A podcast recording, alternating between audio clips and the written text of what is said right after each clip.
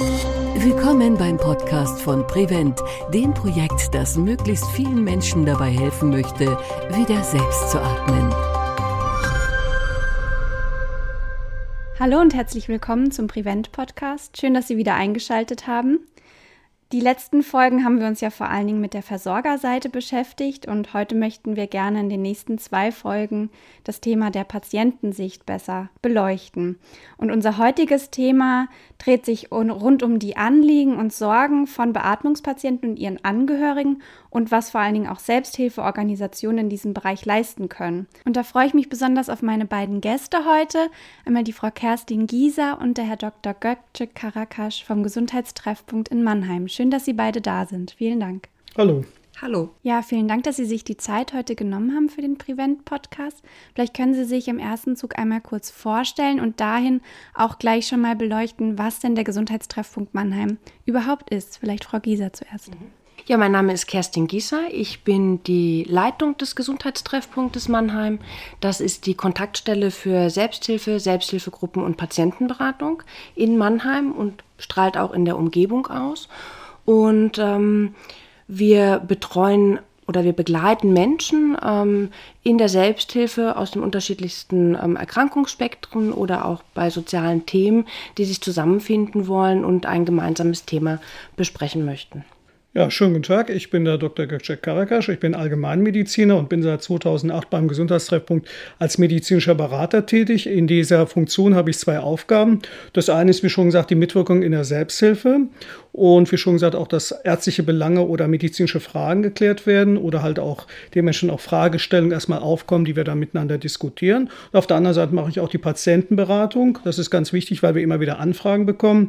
Zum Beispiel, gerade wenn es um Lungenerkrankungen geht oder Bronchialkrankungen oder halt auch jetzt um die Beatmungssachen, dass äh, viel Wissen aus dem Internet runtergezogen wird und wir versuchen halt äh, Hard Facts zu, äh, zu liefern, damit es keine Fake News gibt. Ja, also dass die Leute richtig gut informiert werden.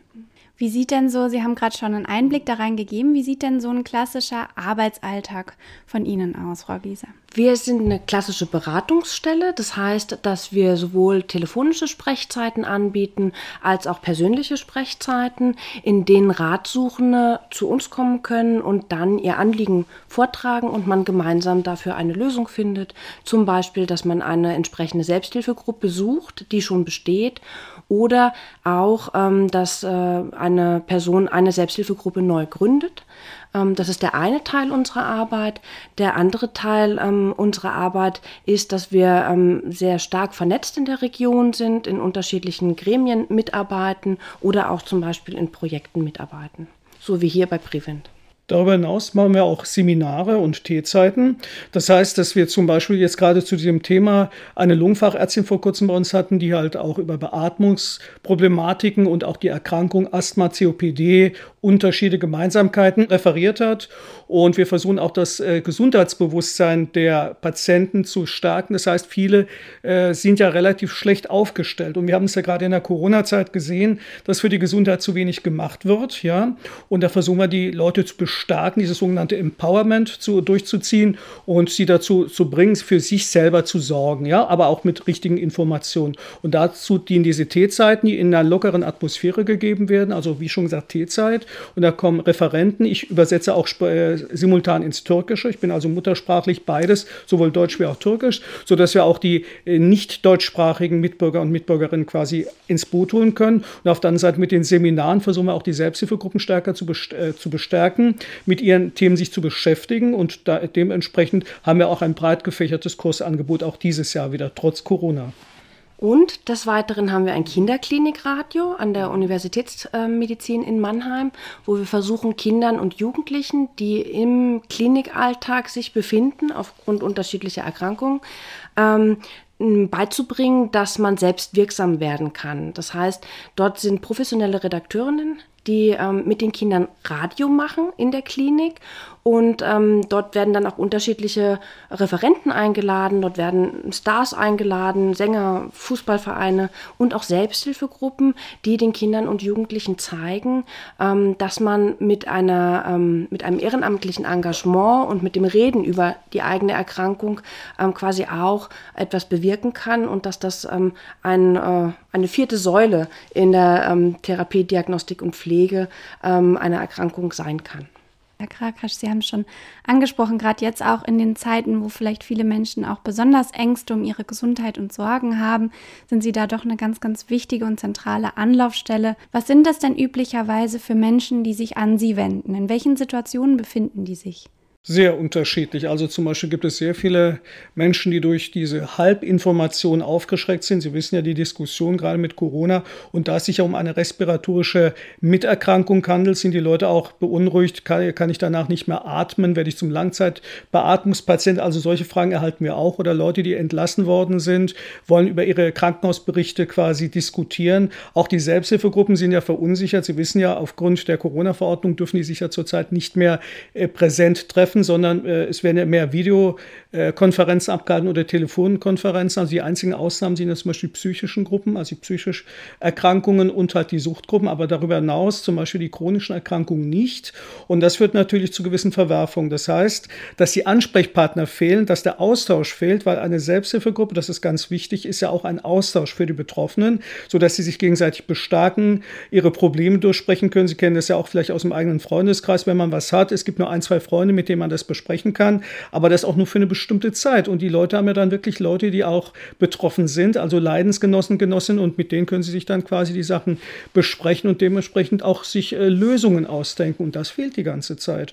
Und es führt halt so vermehrt dazu, dass die Leute teilweise depressiv bis regressiv reagieren, ja, und auch äh, Aggression haben ja schon alles Mögliche. Also wir funktionieren auch teilweise wie eine Feuerwehr am Telefon, dass wir die Leute teilweise beschwichtigen oder halt versuchen, ihnen wieder Mut zu machen. Also sehr unterschiedlich.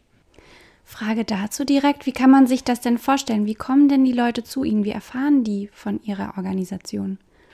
Also der Gesundheitstreffpunkt ist seit über 35 Jahren in Mannheim und in der Region schon aktiv. Das heißt, ähm, viele, ähm, viele kennen den Gesundheitstreffpunkt als Anlaufstelle ähm, für die Themen.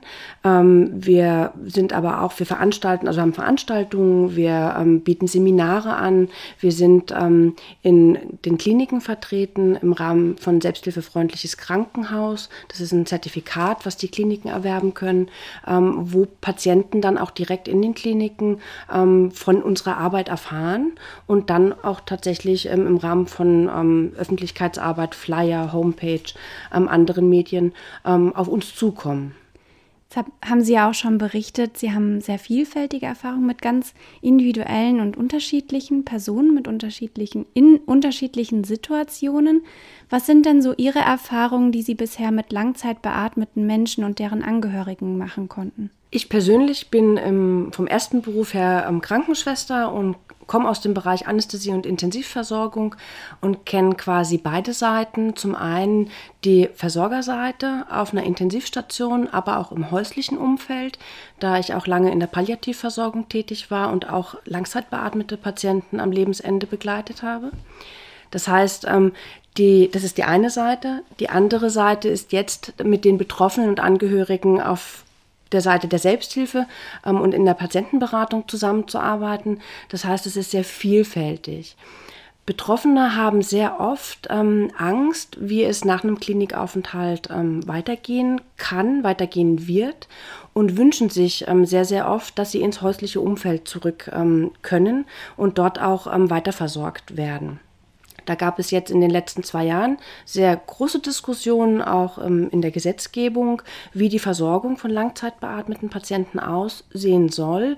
Und ähm, unser Gesundheitsminister, der Herr Spahn, ähm, hat da einen Gesetzesvorschlag eingebracht, der vor allem die stationäre Versorgung oder die Versorgung in Beatmungs-WGs vorsieht. Ähm, das sehe ich sehr kritisch, da ähm, jeder individuell entscheiden sollte, wo er versorgt werden möchte. Ähm, und ich glaube, dass eine 24-Stunden-Versorgung im häuslichen Umfeld ähm, sehr wohl angebracht ist, egal in welchem Lebensalter man beatmet wird, ähm, wenn man das wünscht. Bei den Angehörigen stehen sehr oft ähm, Ängste über die Zukunft, finanzielle Sorgen im Vordergrund, aber auch die eigene hohe psychische Belastung. Ähm, kann ich den, ähm, kann ich meinen, ähm, meinen Mann, meine Frau, mein Kind zu Hause ähm, weiter versorgen? Ähm, wie wird das weitergehen? Ähm, ist es vielleicht doch möglich, dass eine Beatmung ähm, oder eine Entwöhnung von der Beatmung möglich ist. Also es ist ganz, ganz ähm, vielfältig in den Belastungssituationen. Es gibt aber auch schöne Momente, nämlich dann, wenn ähm, Betroffene und Angehörige zusammenkommen, in den Austausch miteinander kommen. Also da ähm, ist eine ganze Bandbreite an, äh, an Gefühlen und äh, an, will ich mal sagen, an Symptomen auch ähm, auf, äh, auf beiden Seiten vorhanden. Es gibt ja noch eine weitere, äh, sagen wir mal, weiterer Faktor, den man sich überlegen muss, ob das Weaning überhaupt klappen wird. Ja, das ist auch eine Urangst. Sie wissen ja, die Urangst des Menschen ist ja zu ersticken. Das heißt, dass viele eigentlich den ganzen äh, gegenüber etwas kritisch sind. Ja, Sie haben ja schon mal äh, Situationen oder Episoden von Atemstillstand oder Atemnot mitgemacht und sind deswegen halt auch gebrannt. Und die scheuen es manchmal zu sagen, okay, also wenn wir da entwöhnt werden, aber wie ist es denn, wenn ich dann nachts plötzlich doch wieder so einen Atemaussetzer bekomme oder Schwierigkeiten beim Atmen habe? Gibt es denn dafür überhaupt ein Netzwerk, was mich auffängt? Ja, wer kann mich da versorgen? Wer kann mir da sofort helfen? Ja, und es sind ja auch wirklich Ängste und wirklich äh, Gefühle, die dann hochkommen und die die Sache damit äh, quasi schwierig gestalten. Und darüber hinaus ist es halt auch so, wie eigentlich das gesamte System aufgebaut ist. Ja, bekomme ich eine gute Versorgung? Wer wird mich versorgen? Ja, sind es qualifizierte Leute oder sind es irgendwelche Leute, die angeworben sind? Wir hatten ja auch diese verschiedenen Skandelchen und Skandale, wie Sie wissen, gerade in dieser Branche. Und das sind äh, auch die Presse hat ja da auch sehr zur Verunsicherung äh, beigetragen durch diese ganze Berichterstattung. Wenn einer eine schlechte Arbeit leistet, ja, dann wird es auf die restlichen äh, neun quasi runtergebrochen. Ja, das ist dann die Situation. Das heißt also, wenn neun Anbieter gute Arbeit geleistet haben, wird, da, wird die Arbeit, die, die schlechte Arbeit des einen Anbieters auf die anderen projiziert und dadurch entsteht eine gewisse ja, äh, sehr kritische Haltung, dass man sagt, das will ich nicht oder ich vertraue den Leuten nicht. Ja? Und das ist zum Beispiel auch, was die Leute jetzt eigentlich äh, umtreibt und bewegt. Eine große Sorge fängt in der Klinik schon an. In dem Moment, wo ein, ähm, ein Mensch beatmet wird, ähm, im, äh, im klinischen Umfeld ähm, fängt auch die Aufklärung der ähm, Angehörigen oder auch Zugehörigen, es sind ja nicht immer nur Angehörige ersten Grades, sondern auch des Freundeskreises an, ähm, wo wirklich ganz eng durch Ärzte und Pflegekräfte und auch andere ähm, Therapeutengruppen begleitet werden muss ähm, und man dort schon Ängste nehmen muss, aufklären muss, wie etwas funktioniert und dann ist es auch ähm, gut möglich, dass durch diese Begleitung der An- und Zugehörigen ähm, Patienten gut entwöhnt werden können von der Beatmung. Weil es geht nicht immer nur alleine. Natürlich macht es der Patient im ersten Sinne alleine, aber er muss auch begleitet werden und das nicht nur vom, ähm, vom Fachpersonal. Sie haben beide auch nochmal Bezug genommen auf das neue Gesetz, das IPREC, das ähm, Intensivpflege- und Rehabilitationsstärkungsgesetz. Ähm, das wollte ich nochmal kurz einordnen. Das hatte ich in der ersten Folge schon mal angesprochen. Das ist einerseits die ähm, finanziellen Fehlanreize ja neu regelt und aber auch gleichzeitig im ambulanten Bereich den Fokus mehr auf die stationäre Versorgung dieser Patienten legt als vielleicht die Patienten, die vorher zu Hause ähm, primär versorgt werden konnten. Was geben Sie denn diesen Menschen? Sie haben sehr viele Ängste berichtet, sehr Sorgen berichtet, die schon in der Klinik anfangen, die sich aber auch natürlich bis zu Hause hinziehen über eine sehr lange Zeit. Das begleitet ja die Menschen auch sehr lange in ihrem Leben. Was geben Sie denen denn mit an die Hand? Zuversicht. Ähm, ich glaube, dass ähm, das Wichtigste ähm, ist, dass die Menschen, sowohl die Patienten als auch die Angehörigen, sehen, dass sie nicht alleine sind. Dass äh, es noch mehrere Menschen oder viele Menschen gibt, die auch ähm, beatmet werden, die damit gut leben können ähm, und äh, die selbstbestimmt leben können trotz Beatmung. Das ist das eine. Das andere ist natürlich auch, dass wir ähm, beratend tätig sind, was es noch für Versorgungsangebote gibt. Ähm, da ist die Patientenberatung ganz, ganz wichtig. Ähm, nicht nur die medizinische Beratung, sondern auch das Thema Vorsorge spielt da eine ähm, große Rolle. Ähm, denken Sie nur an chronische Erkrankungen wie zum Beispiel die COPD. Ähm, dort besteht sehr oft die Gefahr, dass es zu einer Beatmungssituation kommt? Ja, also erstmal in erster Linie hören wir ja zu. Das ist ja das Allerwichtigste. Das offene Ohr. Ja, weil sich viele quasi denken, man hört uns nicht zu, man will von uns nichts wissen, man will unsere Ängste, unsere Bedarfe gar nicht registrieren. Und das führt auch schon dazu, dass die Luft erstmal rausgeht. Ja? Das heißt, bis die ganzen emotionalen Spannungen sich quasi gesetzt haben und dann können wir ja eigentlich sachlich arbeiten. Ja? Aber wie schon gesagt, das nimmt einen großen Teil der Arbeit ein. Und dann stellen wir halt Modelle vor oder halt auch Initiativen, Netzwerke, vermitteln an Partner und Partnerinnen, die sich mit diesen Sachen beschäftigen. Äh, wenn es zum Beispiel keine Gruppe gäbe, versuchen wir auch Einzel Einzelvernetzung anzubieten, dass also einzelne Betroffene sich mit anderen einzelnen Betroffenen treffen können. Das gleiche gilt auch für Angehörige. Es gibt auch sehr viele Angehörige, die auch in derselben Situation sind und dementsprechend auch eine Unterstützung brauchen oder halt ein Background. Ja, das ist auch ganz wichtig. Es gibt viele Angehörigenorganisationen, das darf man auch nicht unterschätzen, weil die leiden ja mit. Ja, insofern. Und da versuchen wir dann die ganzen Alternativen aufzuzeichnen.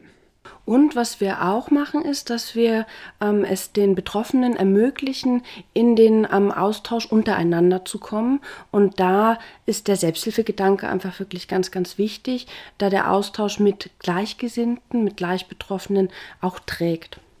Nun gehören Sie ja auch mit zur großen Prevent-Familie. Was ist denn Ihre Rolle im Projekt? Unsere Rolle im Projekt ist es vor allem, die Sicht der Betroffenen und der Angehörigen ins Projekt mit reinzubringen und ähm, dass das auch nicht aus den Augen verloren wird. Ähm, ein großer Fokus ähm, von unserer Seite ist es da auch, dass wenn Informationsmaterialien zum Beispiel erstellt werden, dass die in einer Sprache verfasst sind, die jeder versteht und die nicht zu medizinisch ähm, aufgeladen sind. Ja, wir haben uns darüber gefreut, an dem Projekt teilnehmen zu können, schon mal aus dem einen Grunde. Unser Grundsatz ist es ja, dass die äh, Patienten zur Eigenständigkeit quasi sich entwickeln und Prevent möchte ja ein Stück Lebensqualität zurückgeben. Ja, das heißt, dass die Abhängigkeit aus der künstlichen Beatmung quasi aufgebrochen werden soll und damit den, äh, eine gewisse Leichtigkeit ins Leben treten soll. Das hört sich jetzt ein bisschen pathetisch an, aber ich denke mal, für viele ist es ja auch äh, schwierig zu überlegen, dass man seinen ganzen Tag äh, durch die Maschine bestimmen lassen muss. Und diese Maschinenbestimmung würden wir aufheben. Ja, und das ist zum Beispiel ein ganz wichtiger Hinweis, dass die Leute deswegen äh, sich auch für das Projekt engagieren werden. Und das ist auch unser Anliegen, weil wir ja auch eine Art Patienten, Anwalt und Anwältin sind, ja, muss man dazu sagen. Was war denn Ihr erster Gedanke, der Ihnen kam, als Sie vom Projekt gehört haben? Ja, mein erster Gedanke war, eine gute Freundin, die leider mittlerweile verstorben ist, die hat ja in den Häusern quasi diese äh, Pflege, Pflege, diese äh, Beatmungspflege durchgeführt, ist sie mir eingefallen und ihr Vermächtnis. Sie hat sich sehr engagiert und hat ihre eigene Krankheit nicht mitbekommen. Das ist wieder die Situation des Pflegepersonals und hat bis einen Tag vor ihrem Tod gearbeitet, ja. Und sie hat mir sehr vieles damals erzählt, was mich auch sehr emotional bewegt hat. Aber es war dieses äh, unglaubliche äh, Engagement dieser Frau, die das für die Patienten getan hat. Die hat teilweise Schichten geschoben äh, mit Fieber, mit Krankheit und allem Möglichen, hat sich also richtig gedopt, muss man dazu sagen, nur damit sie da sein konnte, dass die Leute einigermaßen nachts gut schlafen können. Ja? Und ich habe gedacht, es ist ein kleines Vermächtnis, ist eine feine Sache. Und wenn man sich überlegt, was die Leute quasi an Einschränkungen haben und wenn man die wirklich überwinden kann, ist es doch ein tolles Projekt. Das war jetzt mein erster Gedanke. Mein erster Gedanke war endlich. Endlich kommt ein Projekt wie Prevent, was das Thema ähm, Weaning so in den Fokus nimmt ähm, und damit quasi nicht nur den Betroffenen und Angehörigen hilft, wieder mehr Lebensqualität auch zu erreichen, sondern auch ähm, den, ähm, dem Personal in den Kliniken hilft, dass sie entsprechend unterstützt werden, dass sie sich vernetzen und dass sie dadurch auch ähm, dem Weaning mehr Zeit einräumen. Weil Weaning ist zeitintensiv und Weaning kann nur ähm, multiprofessionell und mit Begleitung durch die Angehörigen ähm, gut funktionieren. Und ich habe mich da sehr gefreut und ähm, habe dann auch sofort zugesagt, ähm, als dieser Projektantrag kam. Prevent setzt ja auch daran, dass die Menschen gar nicht erst in diese Situation kommen, in eine Langzeitbeatmung, ähm, von einer Langzeitbeatmung abhängig zu werden. Wie kann denn Prevent aus Ihrer Sicht zur Verbesserung der Versorgung beitragen? Ich glaube, dass die Forschungsergebnisse ähm, zum einen aufzeigen werden, ähm, wie in der Versorgung Risikopatienten viel, viel früher erkannt werden und auch viel, viel früher eine Langzeitbeatmung verhindert werden kann. Ich erhoffe mir, dass ähm, die Einbindung der Angehörigen durch gezielte und wiederkehrende Aufklärung schon in den Kliniken dafür sorgt, dass ähm, dieses Unterstützungspotenzial, was Angehörige ähm, den Patienten auch geben, genutzt wird. Ähm, und ich erhoffe mir, dass die Vernetzung in den multiprofessionellen Teams zu mehr Kommunikation führt und damit dann auch die Versorgung der Patienten dadurch verbessert wird. Ja, darüber hinaus kann äh, Prevent einen, einen wichtigen äh, Baustein äh, bieten, und zwar in Bezug auf die Öffentlichkeitsarbeit. Ich denke mal, das Thema wird ja zu wenig diskutiert und nur, wenn es Schlagzeilen gibt. Ja, ich denke mal, Wiening hat jetzt nichts unbedingt mit der ganzen äh, Novelle von Herrn Spahn zu tun, sondern es ist ja unabhängig äh, davon eine ganz andere Situation, die sich damit ergibt. Ja, und es ist wichtig, dass wieder der ganze, sagen wir mal, Schwerpunkt auf die Diskussion, äh, wie weit Wiening eingesetzt werden sollte als Präventionsmaßnahme, und das finde ich schon eine ganz wichtige, sagen wir mal, äh, Gestaltung in dem ganzen Bereich. Das bedeutet auf gut Deutsch, äh, man sollte der Öffentlichkeit mehr, sagen wir mal, zum Wiening hinweisen, also darauf hinweisen, dass es das Wiening gibt, dass man dementsprechend diese Langzeitbeatmung quasi umgehen kann und dadurch auch die Lebensqualität erhalten wird. Und damit hätte man auch eine gewisse Lobby gegenüber den politischen, sagen wir mal, Entscheidern und könnte das dementsprechend auch wissenschaftlich belegen. Also das ist jetzt die Sicht der Dinge. Ich glaube an der Stelle auch, dass man ähm, vielleicht finanzielle Fehlentwicklungen, die im Rahmen der ähm, häuslichen Versorgung ähm, oder auch stationären Nachversorgung außerhalb einer Klinik dann ähm, stattfinden, entgegenwirken kann durch das Projekt. Ähm, und ich hoffe auch, dass ähm, in bestimmten oder bei bestimmten Erkrankungen im Bereich der Vorsorge sich durch das Projekt etwas verändert. Ähm, wir hatten vorhin die COPDler angesprochen, dass bei chronischen Erkrankungen ähm, die Menschen tatsächlich auf frühzeitig Vorsorge treffen ähm, und sich Gedanken darüber machen, was ist, wenn ich in äh, eine Situation komme, in der ich beatmet werde und der eventuell eine Beatmung gar nicht so einfach entwöhnt werden kann. Dass wir da einfach Erkenntnisse gewinnen und ähm, vorsorgen können an der Stelle auch. Und das ist ein sehr schönes Schlusswort. Ich danke Ihnen beide. Wir sind schon an der, am Ende der Folge angelangt und danke Ihnen beiden für die Einblicke in Ihre sehr, sehr wichtige und wertvolle Arbeit, die Sie leisten. Die Menschen, die doch so vor so einer Ungewissheit stehen und solche Sorgen und Ängste mitbringen, dass sie die so an die Hand nehmen und durch die Versorgung auch begleiten und es denen dadurch natürlich auch durch ihre Arbeit ein Stück weit schon alleine besser geht, dass sie da sind. Vielen, vielen Dank dafür, dass Sie sich die Zeit genommen haben und ich freue mich auf die nächste Folge, ähm, wo wir nochmal darauf eingehen werden, was denn die Beatmung für Patienten und Angehörige bedeutet. Sehr gerne. Vielen gerne. Dank Ihnen. Bis zum nächsten Mal beim Prevent Podcast. Wenn Sie weitere Informationen haben möchten, besuchen Sie uns unter www.wiederselbstatmen.de. Und wenn Ihnen der Podcast gefällt, dann empfehlen Sie uns gerne weiter.